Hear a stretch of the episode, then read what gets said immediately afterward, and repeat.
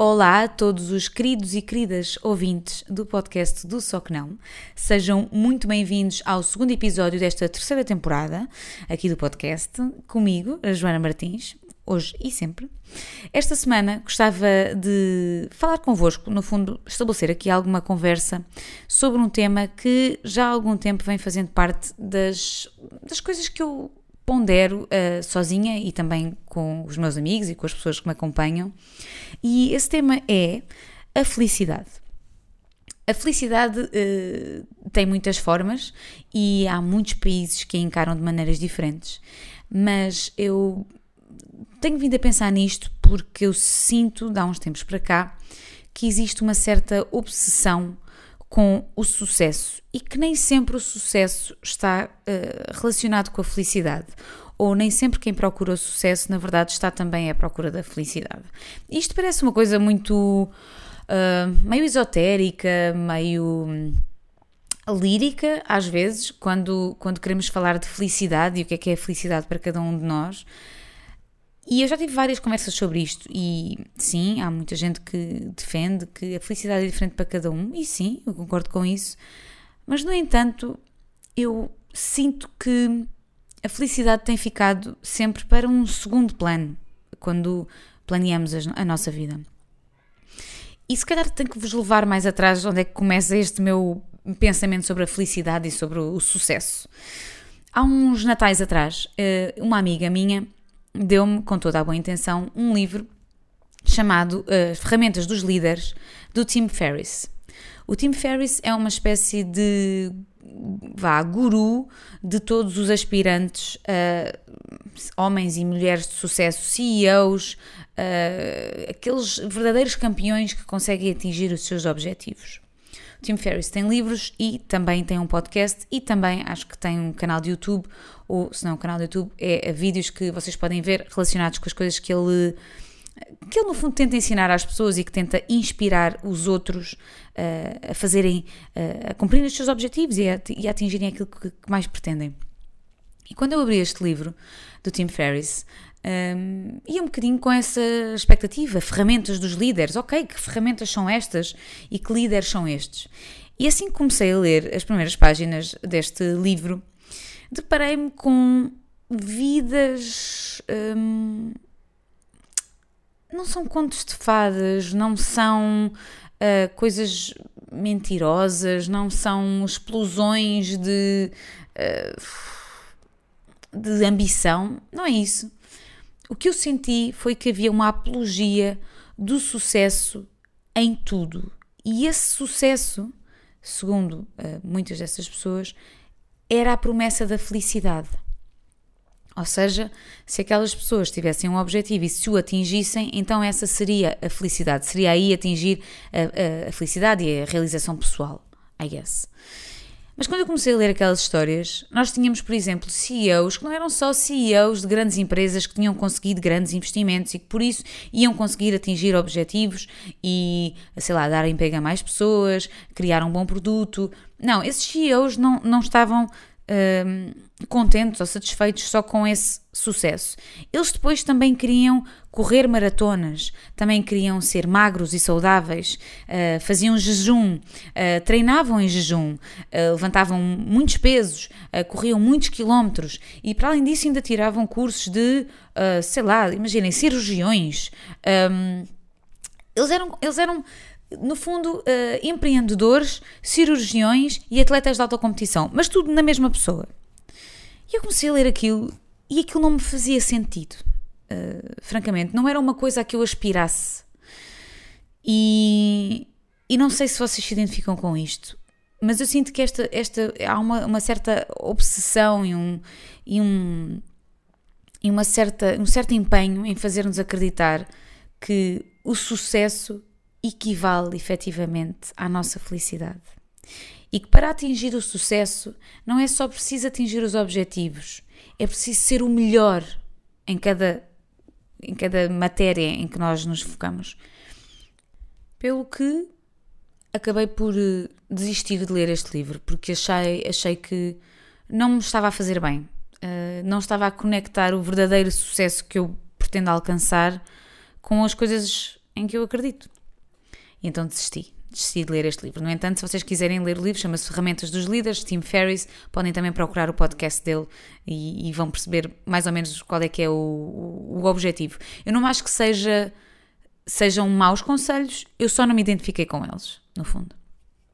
E depois, há uns tempos, quando comecei a fazer aqui este podcast, uh, houve um episódio uh, em que eu pedi a alguns amigos meus, homens, que me comentassem sobre os preconceitos com que eles tinham que lidar. Todos estes meus amigos homens eram homens brancos heterossexuais e o que eu quis perceber foi que nós sabemos todos que existem vários grupos de pessoas que sofrem, obviamente, eh, muita discriminação e muito preconceito, e eu quis saber o que é que estes homens, que são, na verdade, eh, o epíteto do, do, do, da criatura mais privilegiada da sociedade em que nós vivemos, o que é que eles sentiam.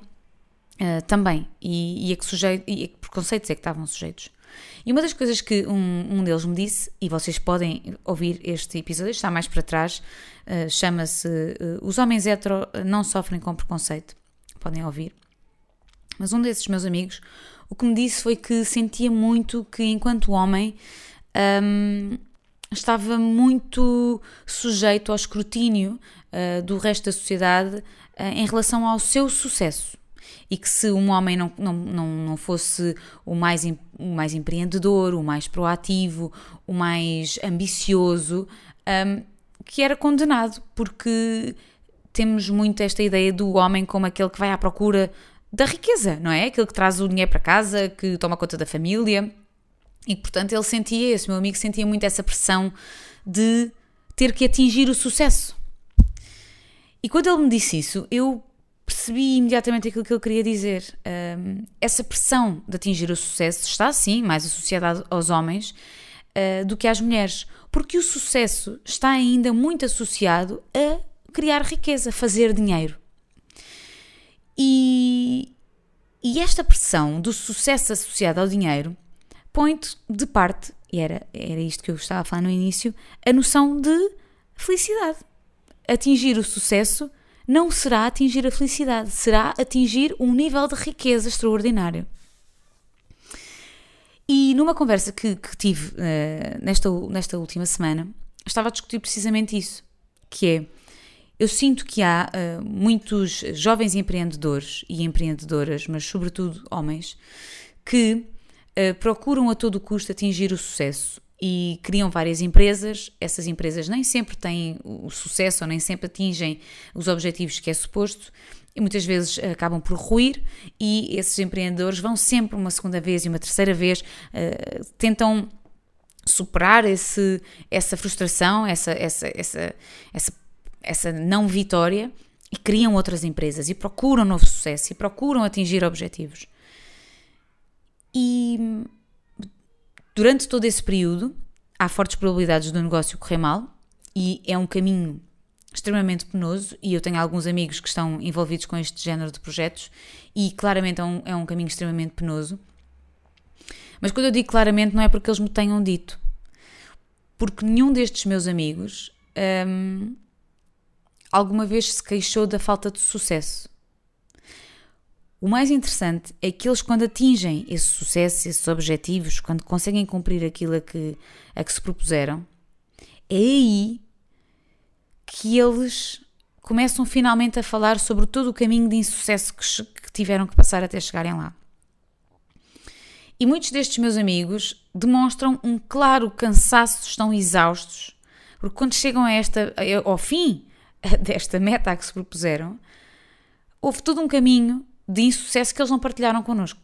Connosco, todos os outros. É?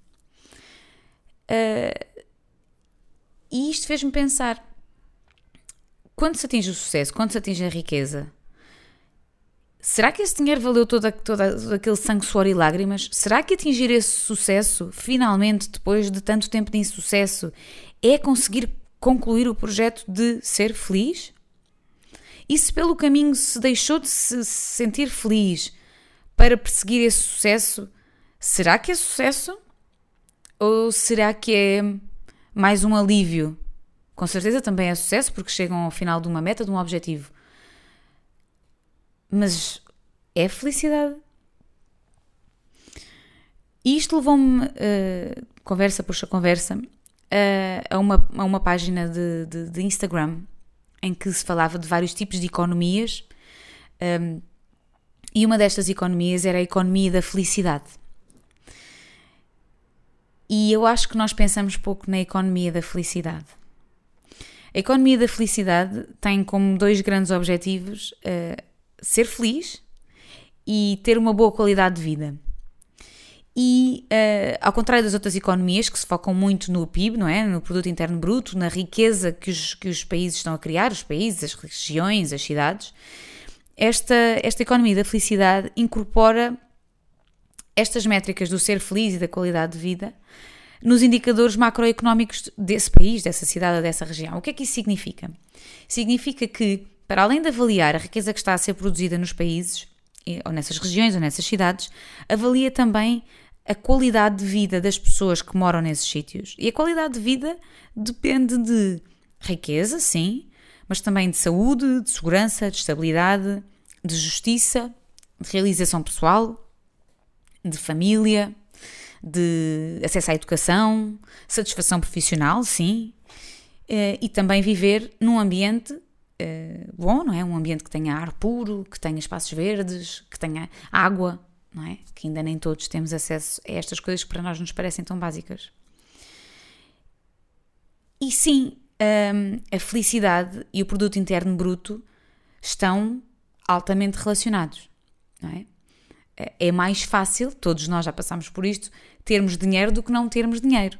É mais fácil nós chegarmos aonde queremos chegar, nós temos acesso àquilo que queremos ter, e quando não temos dinheiro, isso provoca em nós uma, uma alta frustração. Portanto, não podemos ser aqui esotéricos, uh, e, ou, ou, esotéricos, não podemos ser esotéricos, mas não podemos ser demasiado hum, líricos ou, ou, ou, I don't know, excessivamente otimistas e, e, e, e, separar a nossa felicidade do produto interno bruto, da nossa riqueza, do dinheiro que nós temos. Não podemos fazer isso. Mas muitas das vezes a felicidade de cada país, de cada cidade, de cada religião, de cada região, não é medida nos termos justos em que devia ser medida. Porque notem, uh, o produto interno bruto aumenta quando há um desastre natural, porque têm que ser criadas novas infraestruturas uh, e há uma reconstrução, uh, por exemplo, que motiva é uma, uma produção, uma nova produção, produz, produzem-se mais, mais bens e serviços, não é? Portanto, quando há um desastre natural, que é uma coisa que influencia negativamente as pessoas, as populações, o PIB aumenta. E o PIB também aumenta, por exemplo, com a extração de matérias-primas. E essa extração de matérias-primas pode vir a fazer perigar o ambiente uh, de ar puro, de água, acesso à água, que nos é tão querido e sem o qual nós não conseguimos viver. E, no entanto, essa extração de matérias-primas aumenta o nosso produto interno bruto. Por outro lado, o produto interno bruto não aumenta, não há nenhum indicador do aumento do produto interno bruto quando nós passamos mais tempo com a nossa família, com os nossos amigos, quando podemos ir à praia num dia bom, quando sei lá, conseguimos uh, ficar na praia até mais tarde e vamos todos jantar e está mesmo aquela, aquele fim de dia bom, aquele sunset espetacular, a pessoa bebe uma água das pedras ou bebe uma sangria e está ali um bocadinho a picar e isso faz-nos mesmo, mesmo felizes, não é? Sinto que nós, portugueses, então com isto do confinamento temos sentido muito esta falta de, de estar em, em, em grupo e em família em espaços que nos sejam realmente agradáveis, não é? Numa esplanada, numa praia, num, num sítio ao ar livre, sentados a, a curtir a vida. E portanto, essa, esse momento super simples e super franco de felicidade que nós temos quando estamos todos juntos, não joga para o produto interno bruto. E então, quando nós uh, decidimos que o produto interno bruto está conectado ao desenvolvimento de cada cidade. Portanto, uma cidade é tão, tanto mais desenvolvida quanto mais PIB tiver, quanto mais alto o PIB for. Nós estamos realmente a ponderar o que é que cada um de nós, das, de, de, de cada uma das pessoas que vive nesse sítio, sente e, e, e, e como é que beneficia desse produto interno bruto. E com estas, com estas partilhas, pesquisas que eu fui fazendo, um, fiquei a conhecer. Uh, o, o, fiquei a conhecer um, um índice uh, chamado Felicidade Nacional Bruta, o FIB, não é? O outro é o PIB, que é o Produto Interno Bruto, este é o Felicidade Nacional Bruta, uh, Interna Bruta.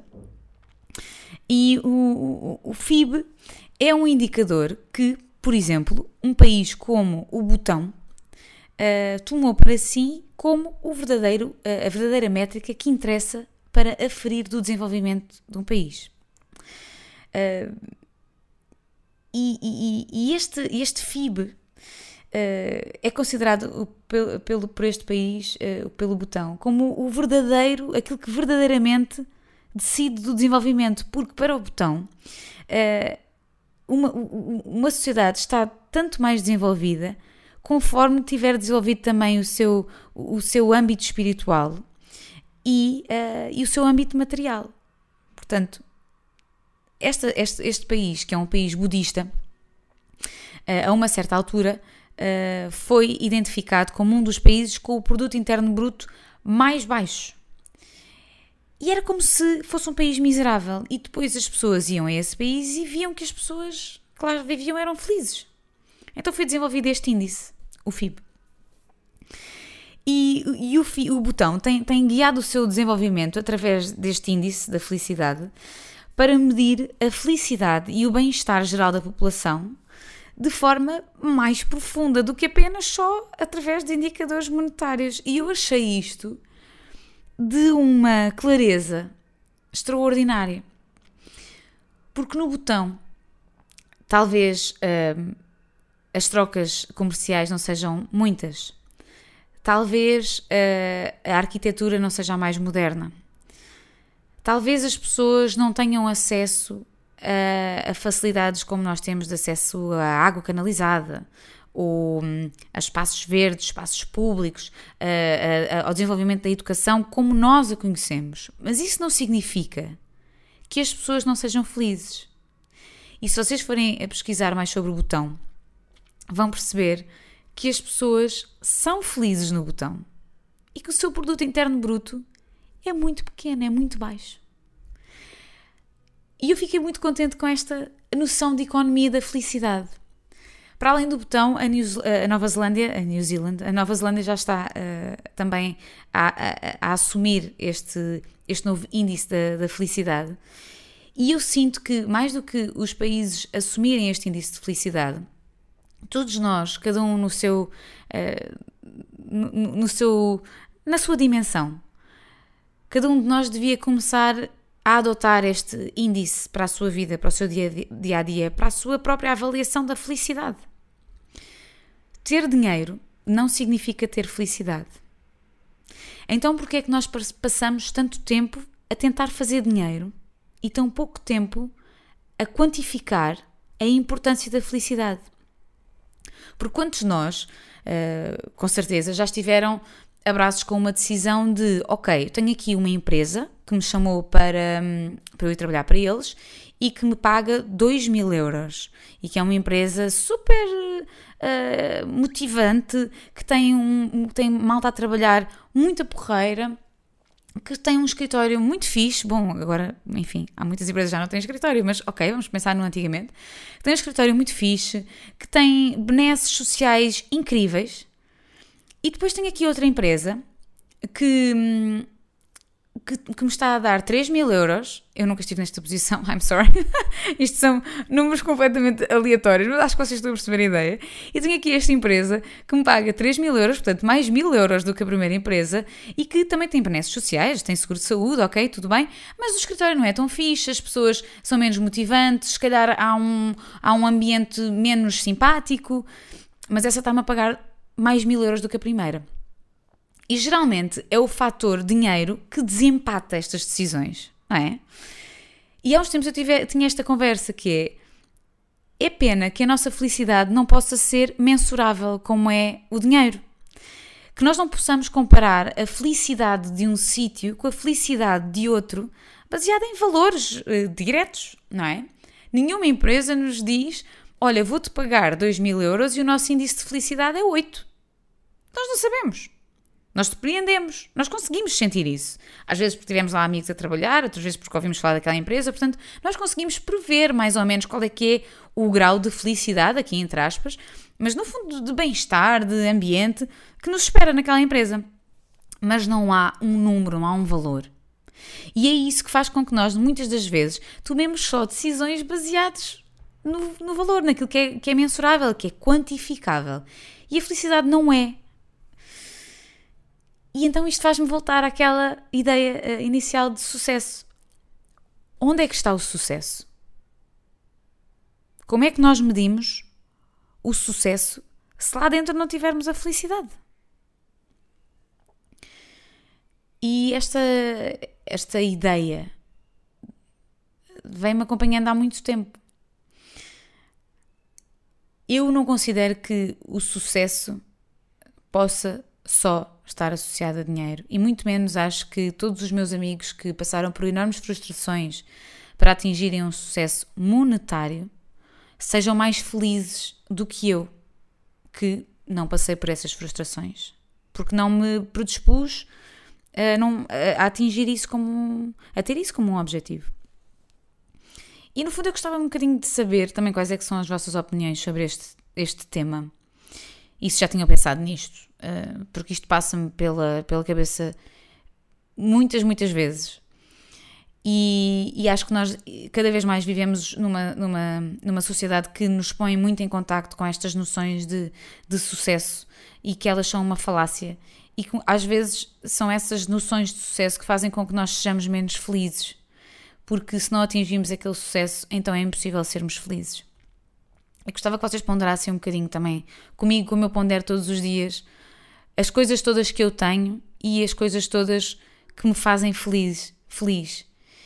E, e as coisas que eu tenho uh, e que eu construí pessoalmente, as pessoas que eu conheci, as conversas que eu tive, os, os, as trocas de ideias que, que tivemos em conjunto, essas pessoas e essas coisas fizeram-me fizeram muito feliz. E eu acho que era muito interessante que nós começássemos a fazer uma escala da nossa felicidade. Não, não numa, numa, no sentido de nos pressionarmos a sentir essa felicidade, mas a termos mais consciência de que ela existiu, porque eu sinto que nós só nos apercebemos do quão felizes fomos quando olhamos para trás. E nesta situação do confinamento fizemos muito isso. Uh, eu ouvi algumas pessoas a dizer, e eu própria disse, quando olhei para algumas fotografias, antes disto, disto tudo da Covid, que era éramos felizes e não sabíamos. Não é? E então há uma saudade desse, desse nível de felicidade. E o pior é que nós nunca nos apercebemos da felicidade quando estamos lá. Então talvez fosse interessante começarmos a fazer uma espécie de, yeah, de, de quadro para avaliarmos a nossa felicidade e percebermos que sim, tivemos essa felicidade, passámos por ela e apercebemos-nos dela e tornámos-nos gratos por essa felicidade. Medi-la, não é? Dar-lhe um número. E pronto, acho que esta semana era isto que eu queria partilhar convosco. Um, é um tema que está sempre a voltar à minha cabeça e, e pronto, achei que devia partilhar convosco e gostava mesmo de saber o que é que vocês acham. Portanto, se tiverem algumas opiniões sobre isto, não deixem de falar comigo uh, pelo Instagram, Joana Martins PT, ou então no Twitter, também estou sempre lá. Também podem uh, comentar em áudio através da app Anchor, podem mandar mensagens uh, diretamente em áudio. E, e pronto, é isto. Eu acho que este podcast pode sim tornar-se um sítio em que eu gostava de conversar convosco. Portanto, don't be shy, uh, partilhem partilhem o podcast para, para que chegue a cada vez mais pessoas. E, e pronto, acho que é isto. Há novas inscrições para a terceira temporada do Só Que Não, muito, muito em breve. É, este, este, este, esta boa notícia para o fim. Portanto, eh, que se acham que podem fazer parte da família da terceira temporada do Só Que Não, que podem ver obviamente na RTP Play e também no YouTube, eh, estejam atentos porque as inscrições vão sair uh, muito, muito em breve. Daqui é tudo. Um grande beijinho e até para a semana.